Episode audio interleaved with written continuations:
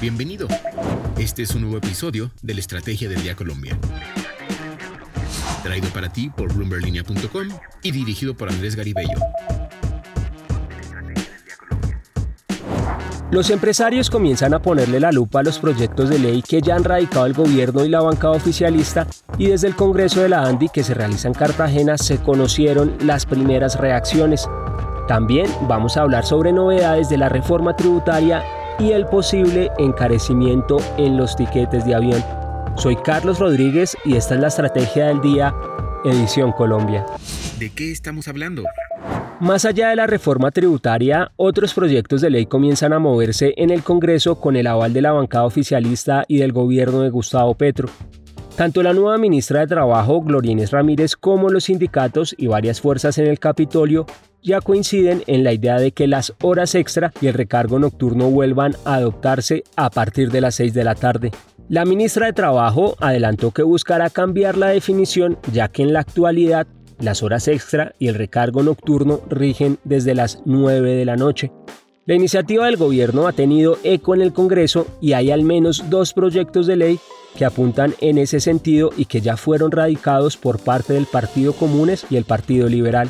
La propuesta no tardó en llegar a los oídos de los empresarios y el presidente de la ANDI, Bruce McMaster, pidió que la medida fuera muy bien analizada antes de que fuera aprobada. Las horas extras, eh, como todas las medidas, hay que medirlas exactamente en términos de cuál es el impacto que tienen sobre el empleo y el impacto que tienen sobre las personas. Hay que tener mucho cuidado. En un mercado como el mercado laboral colombiano, donde el 50% de las personas están en informalidad, claramente lo que hay es un incentivo muy grande para que en la medida en que aumentan los costos, eventualmente la gente se vaya a la informalidad o los empleadores no contraten de forma formal a los trabajadores, lo cual es muy malo para los trabajadores, porque además tiene la característica especial de que no les da pensiones, no les da cesantías, no aportan al sistema de salud, eventualmente no tienen cubrimiento, por ejemplo, eh, de estabilidad laboral y eso, por, ejemplo, por supuesto, es un problema grande para los trabajadores. Entonces ellos tienen que pensar muy bien. Nuevamente, no todo lo que eventualmente suena bien o le suena bien a los ciudadanos es conveniente para los ciudadanos, porque eventualmente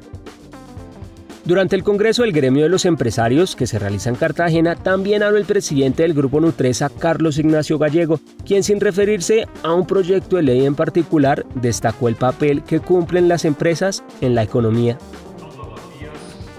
En los rincones de Colombia, en las ciudades, en el campo, millones de empresarios pequeños, medianos y grandes contribuyen al desarrollo del país con su gestión ese desarrollo dependerá de que también nos articulemos, nos comuniquemos y cooperemos en ese gran ecosistema que se llama Colombia.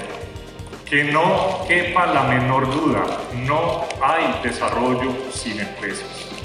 Acompañaremos las iniciativas que Colombia requiere y ante situaciones que lo ameriten, elevaremos nuestra crítica constructiva, seguros de que esto llevará a mejores decisiones para el bien de todos.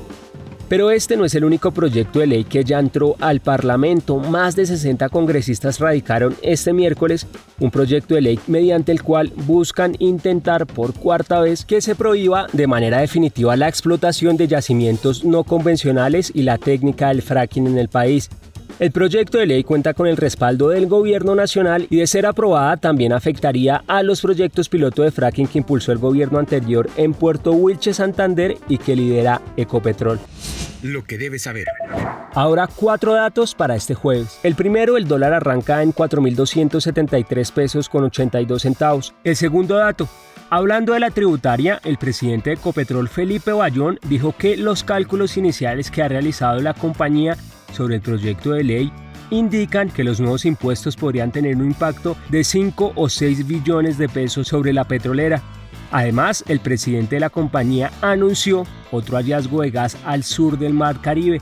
Se trata del segundo descubrimiento de esta naturaleza en los dos bloques que venía explorando en estos yacimientos, algo que según Bayón no sucedía hace 26 años.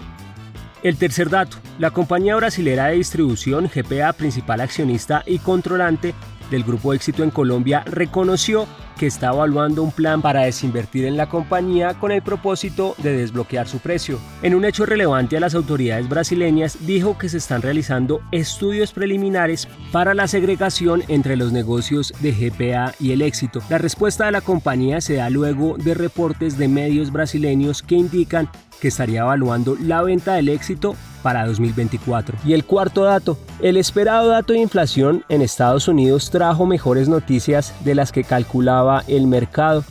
El índice de precios al consumidor se desaceleró más rápido de lo que marcaban las expectativas de los analistas debido a la caída que tuvieron los precios de la gasolina. La variación interanual fue de un 8,5%, un dato menor que el 9,1% de junio el más alto en 40 años, y que la expectativa del mercado que se ubicaba en 8,7%. Ahora los analistas se preguntan si este dato será suficiente para que la Reserva Federal le reste agresividad a la política monetaria que ha adelantado. En línea con América Latina. A pocos meses de que se inicie la temporada de viajes de fin de año, las aerolíneas en toda Latinoamérica se están viendo presionadas por el aumento de los precios del combustible de aviación y que actualmente está alcanzando niveles récord.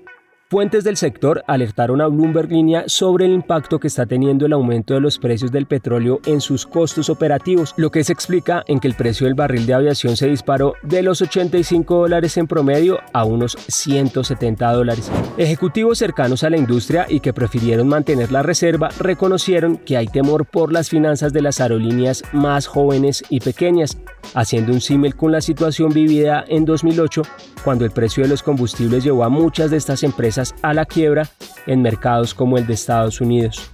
La actual situación ha llevado a las aerolíneas a tomar diferentes medidas de cara a los aumentos de los precios que van desde el incremento de los costos de los tiquetes en algunas rutas hasta el monitoreo constante de la demanda para ajustar la capacidad de los vuelos. Para seguir al tanto de lo que pase con la reforma tributaria, los invito a que visiten bloomberglinea.com y a seguir nuestras redes sociales. Suscríbanse a este podcast y regístrense a nuestra newsletter diaria Línea de Llegada para conocer el cierre de los mercados. No olviden que acá está la información independiente que une a América Latina. Nos escuchamos mañana.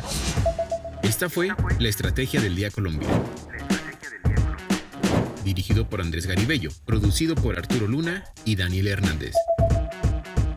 Que tengas buen día.